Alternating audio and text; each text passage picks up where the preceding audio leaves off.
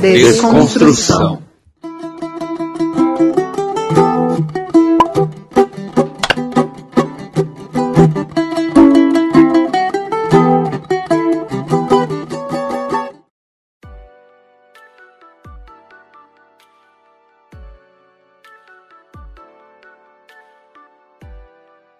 Olá, construtor! Aqui quem fala é Fernanda Guiar e você está ouvindo mais um episódio do podcast Desconstrução. Olá, eu sou Isabela Lima e no episódio de hoje iremos abordar o tema Movimento Estudantil. E para falar sobre, teremos a participação de Thaís Faloni, graduada em Direito pela Pontífice Universidade Católica de Goiás e diretora da União Estadual dos Estudantes de Goiás. Bem, e antes de darmos início à nossa entrevista, eu e a Isa vamos destacar alguns pontos relevantes desse movimento. Isso mesmo, Nanda. E vamos começar voltando um pouquinho no tempo. O movimento estudantil ele tem seu começo no ano de 1901, quando foi criada a Federação dos Estudantes Brasileiros. Em agosto de 1937, o Conselho Nacional de Estudantes conseguiu concretizar a criação de uma entidade máxima dos estudantes, que minimizaria as divergências crescentes, evitando uma possível separação dentro do movimento. A partir da Revolução de 30, a politização nacional crescia, assim como divergências entre os participantes e simpatizantes da Federação dos Estudantes. Nasce então a União Nacional dos Estudantes, a famosa UNE, que realiza até hoje encontros anuais e busca conexão com outras alas reformistas da sociedade. A União também esteve presente nas manifestações e na campanha das Diretas Já, no ano de 1984. No final do século XX, lutou contra o neoliberalismo e a privatização do patrimônio nacional. A UNE ela esteve presente e ainda se faz presente em vários momentos históricos, como por exemplo durante a Segunda Guerra Mundial. Ela foi protagonista na defesa do petróleo com a campanha O Petróleo é Nosso, entre os anos 40 e 50. Outra coisa que também é muito importante destacar, o movimento estudantil ele se trata de um movimento social e de caráter estrutural, porque busca a conquista contínua pela garantia dos direitos estudantis. Exatamente, Isa. O movimento estudantil continua bem ativo no século XXI, sendo de grande importância para impulsionar a luta pela cidadania e os direitos dos estudantes.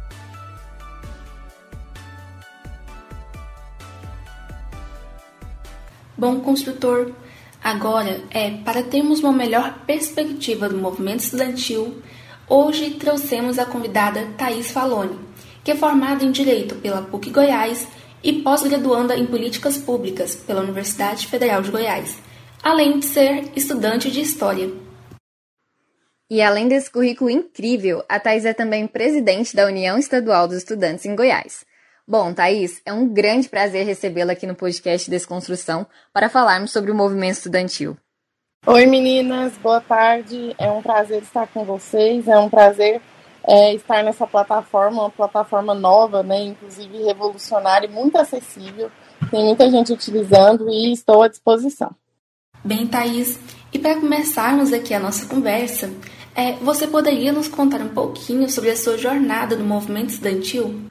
É, iniciou em 2013, quando eu entrei na universidade e senti interesse pelas, é, pelas atividades do centro acadêmico, pelas ações e por uma eleição que eu vi. Então, eu ali me instigou demais a participar desse, desse meio, né, desse movimento social organizado. E aí começamos em 2013 e estamos aí finalizando, né? Vamos finalizar agora essa caminhada na presidência da UE, finalizando essa gestão. Bem, e como se deu o início da UNE, a União Nacional dos Estudantes, e também da UE, a União Estadual dos Estudantes do Estado de Goiás? A UNE surgiu é, num momento que o, que o país é, vinha sofrendo os ataques da ditadura militar, né? E a gente precisava se organizar de uma forma mais ampla e nacionalizada a gente precisava ter uma entidade que conversasse com todos os estados, com todas as regiões do nosso país, inclusive para ajudar a exilar os nossos dirigentes do, do, movimento estudantil que estavam sendo perseguidos pela ditadura militar. E logo posteriormente a isso, é, se identificou também que precisava existir as entidades regionalizadas. Por quê? Porque nosso, nosso estado, por exemplo, tem 264 municípios, então a gente precisava de uma entidade para fazer essa ligação com todos esses municípios, para daí a gente passar isso para a Uni, né? Para daí a gente construir de fato uma rede do movimento estudantil. E foi assim que tudo começou, né? E esse ano, inclusive, é, dia 15 de agosto, a União Estadual dos Estudantes completa 70 anos. Então é muita história, inclusive é uma história com, com a particularidade gigantesca em defesa da juventude, da educação e também do povo goiano, né? Porque a UEE, ela toca todos os tipos de, de pauta, né? A, a agenda dos trabalhadores, a agenda contra as privatizações. Então, é, é uma luta, eu, eu digo para vocês, mas assim, é gratificante saber que um dia existiu pessoas que construíram isso tudo, né? Se hoje a gente tem uma sede, é porque as pessoas se organizaram para comprar essa sede. Se hoje a gente tem o um mínimo de estrutura, se hoje a gente tem uma história, se hoje a gente tem passe livre estudantil, é porque há 70 anos atrás existiram pessoas que construíram isso, e isso é muito bonito e gratificante. Historicamente, é notória a importância da UNE e da UBS, que é a União Brasileira dos Estudantes Secundaristas, e de outras unidades estudantis, pois elas promoveram a luta pela democracia em contextos como a ditadura militar. Como é então a atuação do movimento estudantil atualmente? Então, quando eu entrei na universidade, é, era o governo PT, né, governo progressista Lula Dilma. É, inclusive, entrei através de um dos, dos dos nossos direitos que conquistamos durante esses governos.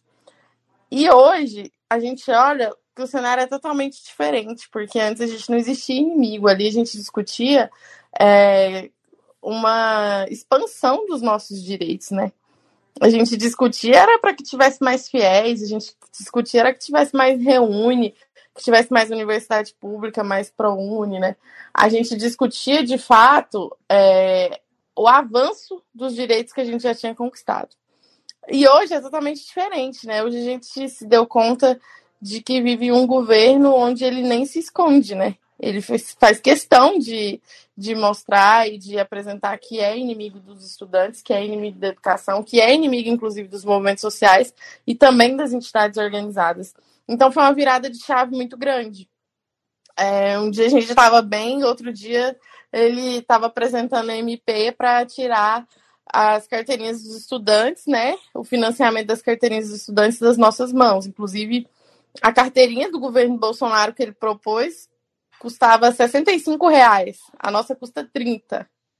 Então, assim, é um absurdo é, o jeito, o, o, modo que ele, que ele trabalha hoje para tirar, né, de fato, a, a vamos dizer assim, para acabar com o movimento estudantil, ele utiliza outras formas, né? Eu não sei se vocês viram, recentemente, inclusive, eu fui processada por ele, pelo fato dos, dos outdoors denunciando as mortes, e também.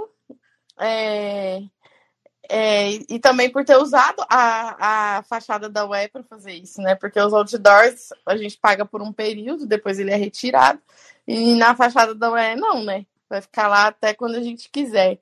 E aí, é, nesse sentido, observa-se como o governo Bolsonaro utiliza de formas estratégicas, utilizando a justiça, o judiciário, né, utilizando é, o corte do, do financiamento, por exemplo, das carteiras, para acabar com os movimentos organiza organizados. Né? Ele ainda não teve a, a coragem de de fazer como foi feito no passado, que foi uma ditadura, né? Que inclusive o primeiro ato da ditadura militar foi colocar fogo na sede da Uni, né? Então, isso tudo é muito simbólico, né? Hoje se utiliza outras estratégias estratégias para acabar com, com o movimento estudantil organizado é, no nosso estado e no nosso país.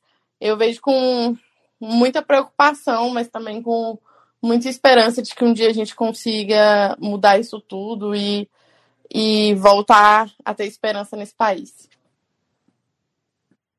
A gente viu sim, Thaís, realmente uma coisa muito preocupante. A gente pôde perceber lá no seu Instagram um vídeo né, que você fez e falando sobre essa questão das fachadas e tudo mais.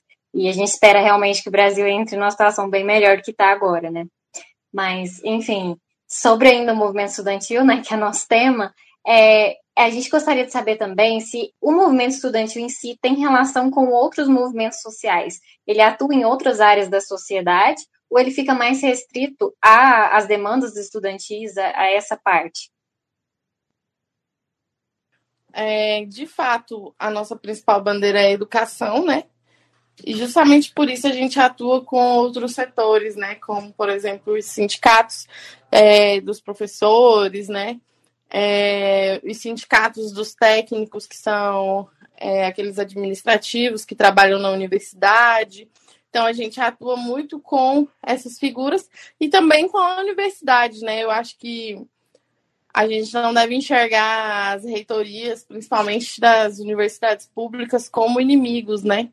Eles também constroem as agendas e também, inclusive, muitos aí lutaram para conseguir se, é, tomar posse, né? Tipo assim, foi eleito, mas não conseguiu tomar posse por conta da lista tríplice, por conta, mais uma vez, desse governo. Então, a gente vem fazendo esse, esse diálogo com todos esses setores da educação para ampliar as nossas agendas e também porque juntos somos maiores, né? Então, é, quando junta professor, estudante e trabalhador, a gente consegue fazer grandes manifestações, a gente consegue fazer grandes atos e discutir todas as nossas demandas que ficam boas para todo mundo. É, gostaríamos de saber também, nos dias atuais, quais são os maiores desafios enfrentados é, pelo movimento estudantil? Hoje eu acredito que a maior, a, o maior desafio é a permanência a permanência dos estudantes dentro da universidade, né? Hoje a gente enxerga um cenário onde as universidades privadas só visam lucro, é, em vez de ajudar os estudantes, inclusive nesse período de pandemia, muitas fizeram foi aumentar as mensalidades, muitas fizeram foi demitir os professores.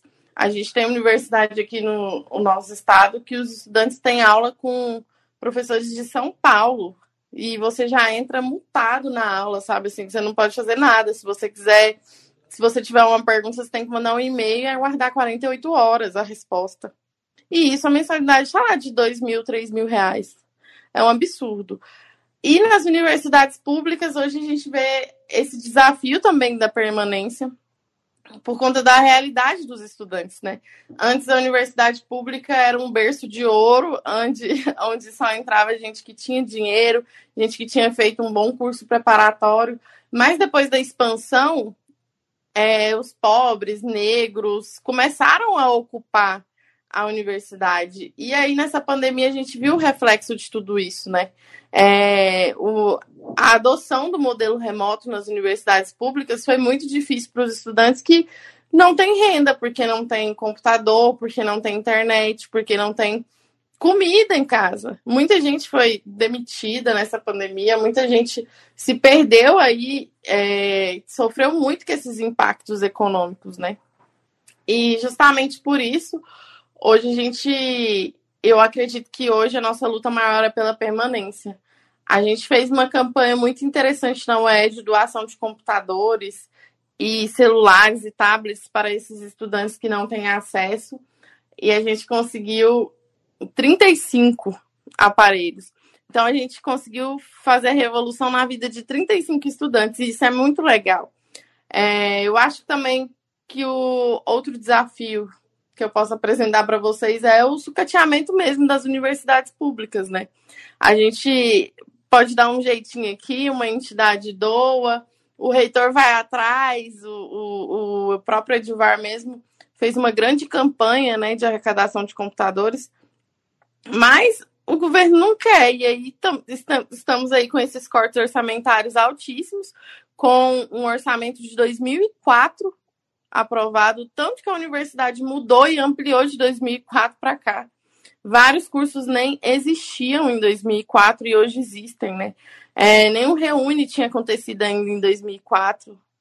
Então é um absurdo uh, e é um grande desafio é barrar esses. Bom, uma outra questão também é a precarização do ensino público, que é uma realidade brasileira que vem se agravando ao longo dos anos. E ao mesmo tempo percebe-se uma queda na força do movimento estudantil, se comparado a períodos anteriores, como quando a Uni promoveu atos contra a ditadura, participou de campanhas como a Direta Já e o Petróleo é Nosso entre outras ações, né, tantas que a Uni teve.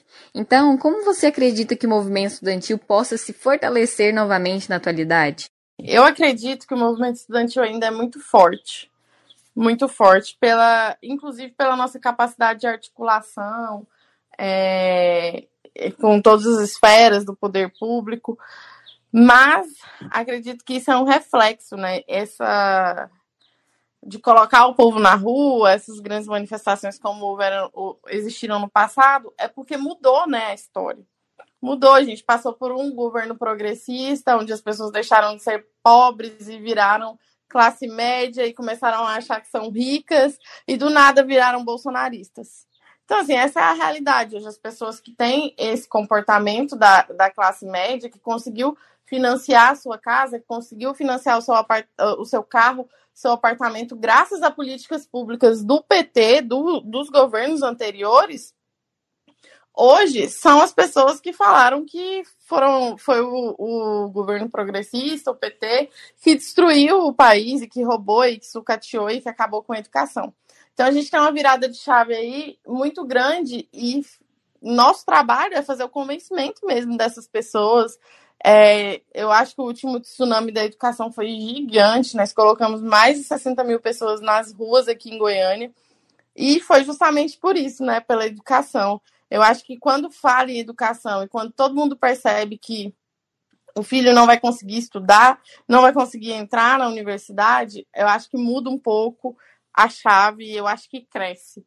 Hoje a gente está num período muito difícil de fazer movimento estudantil e de, e de se organizar por conta da, da pandemia, né? Inclusive, nós não fomos, é, nós não queremos ser é, idiotas, né? Como, como disse o, o Bolsonaro, né? Que nós somos idiotas ainda de respeitar o isolamento social e de usar máscara e álcool em gel, mas nós sempre respeitamos esses limites, né? Nós sempre respeitamos essas regras sanitárias e hoje a gente enxerga que não dá mais. Um assunto muito explorado em 2016 foram as ocupações de muitas das escolas públicas por todo o país. É, tais atos eles foram planejados e executados pela UBS, que é a maior entidade de representação estudantil do ensino médio. Quando o movimento estudantil ele promove ocupações ou greves em escolas e universidades, como isso auxilia para que as reivindicações dos estudantes sejam aceitas? Então, é, a gente fez em 2016 aqui mesmo a primavera feminista, ou feminista não, secundarista, contra as OS na educação. E foi um movimento gigantesco, inclusive, que contou com o apoio dos professores, que contou com o apoio é, dos diretores, dos coordenadores e também dos pais, né? A, a, a, o nosso diálogo foi muito amplo e grande e, e, lindo, sabe? Assim, foi um momento histórico mesmo que aconteceu, onde a gente conseguiu com que os pais nos ajudassem, levando comida, levando água, e a gente ocupou as escolas e foi é, mais do que do que gratificante ter barrado as OS dessa forma, né? A gente iria entregar a educação nas mãos de um de empresas, né? E, isso não é o ideal, nunca foi o que a gente quis. E eu acho que é, é isso, assim, acho que é, para a segunda pergunta, acho que é isso, essa capacidade de articulação, quando todos os setores e a sociedade, junto com os professores, é, decidem defender a educação, a gente consegue, entende? Eu acho que vem muito nisso de você imaginar que seu filho um dia pode virar doutor. Então, por isso que eu preciso fazer aquilo, por isso que eu preciso acreditar nesses sonhos, acreditar nessas pessoas, acreditar que pode dar certo. E deu, né? Inclusive, não temos OS no Estado. Assim como foi nossa luta também no passe livre estudantil, não foi retirado. Então, assim, é incrível saber que só a luta muda a vida. Bom, e falando sobre movimento estudantil, um dos momentos mais marcantes do movimento internacionalmente foi o conhecido Maio de 68, na França, em que houve uma grande mobilização estudantil contra as ações do governo da época para com a educação, além de problemas internacionais. O que você acha que o movimento estudantil atual pode aprender com o legado desse acontecimento? Eu acho que o que aconteceu na França que foi incrível e é histórico e é, passa, perpassa pela história do movimento estudantil, do que é o movimento estudantil, é, não difere do que aconteceu aqui no Fora Color, no Caras Pintadas, onde foi os estudantes, a União Nacional dos Estudantes, a própria UBS, que organizaram e lideraram essas grandes manifestações. Eu acho que quando o movimento estudantil se organiza, ele consegue derrubar sim governos, assim como foi feito há um tempinho atrás. Também em maio, só que em 2019, o movimento estudantil, principalmente a UNI e a UBS, protagonizaram as manifestações decorrentes dos cortes de gastos públicos com a educação. Como esses cortes influenciam e também facilitam para que o projeto de privatização da educação brasileira ele ocorra? É justamente isso, é um projeto, né? Destruir a educação é um projeto, já, já dizia Darcy Ribeiro, né? É, por que é mais fácil a gente sucatear a universidade? Porque quando a universidade estiver ruim, detalhe, ela já está ruim, porque a universidade hoje não tem estrutura para os estudantes e nem para os professores ali dentro. Mas quando a gente fala em sucatear é melhor por quê? Porque depois de sucateada, vai vir uma, uma OS e falar: vou resolver este problema. E aí é, começa a tocar mais uma vez esse processo de, de privatização da educação, só que no âmbito federal, né? Então, assim, é, a gente precisa ficar bem atento mesmo, é, nós que defendemos a educação, porque é todo um projeto que tem um passo a passo para chegar no final, que é os grandes empresários, mais uma vez, ganharem lucros sobre as nossas, as nossas grandes é, joias, que é a universidade, é o ensino público e é a educação, né? Que inclusive é, o nosso, é um dos nossos direitos constitucionais. Bom, Thaís, e você, como presidente da OEE de Goiás, pode perceber algum tipo de censura ou privação de liberdade do movimento estudantil nos últimos anos? Então, eu percebo que existem governos e governos, né? A gente, no governo Marconi, tinha o mínimo de diálogo possível, mas existia um diálogo, né? Inclusive, o, o governador Marconi recebeu os congressos da Uni, da UBS, por diversas vezes na nossa praça universitária. E hoje, é, infelizmente, a gente não tem diálogo com o governo estadual e é muito ruim pensar que um dia tínhamos, de fato, um governo que dialogava e hoje não temos. E é justamente por isso, porque é decisão, né? Quando na, na, na eleição mesmo do, do Bolsonaro, ele atacava os estudantes, atacava a Uni, nos chamava de vagabundo, até mesmo quando ele era é, deputado, né?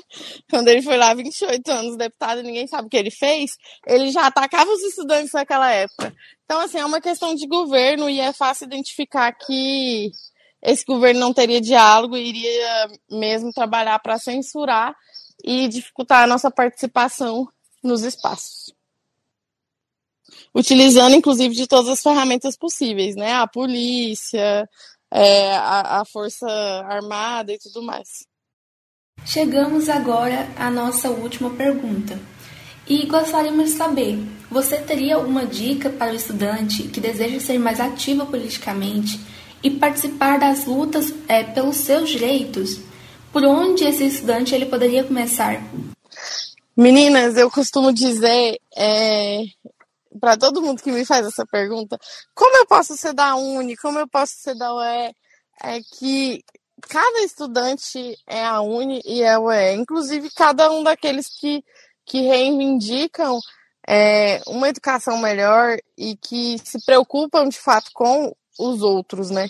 Eu acho que a universidade e a, a, própria, a própria sociedade universitária mostra isso a cada dia. É sempre um pelo outro ali, seja na prova, seja no trabalho, seja no, no computador, seja na comida, seja na solidariedade do professor que está passando por alguma situação. Então, assim, a vida da, da universidade, ela transforma as pessoas em pessoas melhores. Eu sempre identifico isso. Então, às vezes a gente não consegue chegar nesses estudantes por falta de estrutura mesmo, porque a gente não tem uma mídia é, que nos impulsiona, a gente não tem uma Rede Globo, por exemplo, a gente não tem os, os, os grandes portais é, jornalísticos não não vê interesse em, em publicar essa, as nossas manifestações, as nossas atividades. Então a gente muitas vezes dificulta a nossa chegada por isso. Mas eu fiquei muito triste com, com a pandemia, porque isso dificultou mais ainda, porque antes o nosso canal era sala de aula.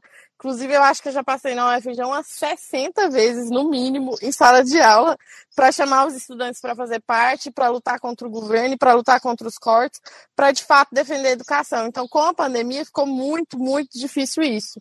É, mas, assim, é o momento do país, a gente, acho que a gente conseguiu, inclusive, emplacar várias lutas e ter vitórias, né? Nós da UE conseguimos a, a redução das mensalidades em 15 universidades privadas. Nós conseguimos ajudar diversos, diversos estudantes com campanhas de solidariedade e também com, com os computadores, as campanhas de solidariedade e alimentação. Agora a gente está indo uma nova que é campanha campanha comida boa na mesa do estudante, que vai ser uma campanha que vai comprar cestas básicas diferentes com verduras, frutas para entregar para os estudantes que estão passando fome. A gente recebeu um formulário de estudantes que estão passando por necessidades assim terríveis. E são estudantes que já recebe, receberam as cestas básicas tradicionais, mas é isso, tem arroz e, e macarrão em casa. Então, assim, eu acho que essa rede de solidariedade, esse tipo de campanha faz também, fez com que vários estudantes chegassem até a nós e chegassem até a UE e fizesse parte disso tudo e nossos agradecimentos especiais à nossa convidada, Thais Faloni, que tirou um pouquinho do seu tempo para nos conceder essa entrevista. Muito obrigada, Thais. Meninas, eu que agradeço a oportunidade.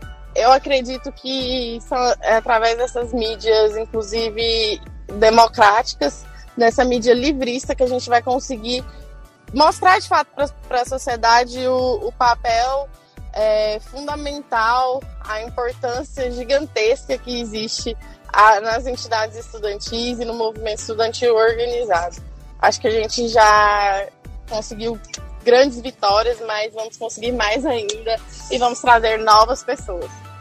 Bom, construtor, está chegando ao fim o nosso segundo episódio do podcast Desconstrução, que abordou a temática do movimento estudantil. Muito obrigada a você que ouviu a gente até o final. Muito obrigada, Thaís, e obrigada também a toda a nossa equipe que, mesmo não aparecendo aqui na gravação do episódio, participou de alguma forma na produção deste programa. E muito obrigada, Isa, por me acompanhar nesse episódio. O prazer foi todo meu, Nanda. E a você que nos ouve, fica o nosso agradecimento especial. E até o próximo episódio da série de movimentos sociais do podcast Desconstrução. E agora, vamos aos créditos, construtor. Roteiro por Agatha Castro e Ana Paula Ferreira. Apresentação por Fernanda Guiar e Isabela Lima. Edição por João Camargos e Maria Fernanda Ribeiro. Vinheta por Fabiane Rebelo e Isabela Lima. Identidade visual por Agatha Castro, Ana Paula Ferreira, Fernanda Guiar e Heloísa Caos. Este podcast foi produzido por alunos de jornalismo da FIC, Faculdade de Informação e Comunicação da UFG, orientado pelas professoras Flora Ribeiro e Aline Hack. Até mais, construtor!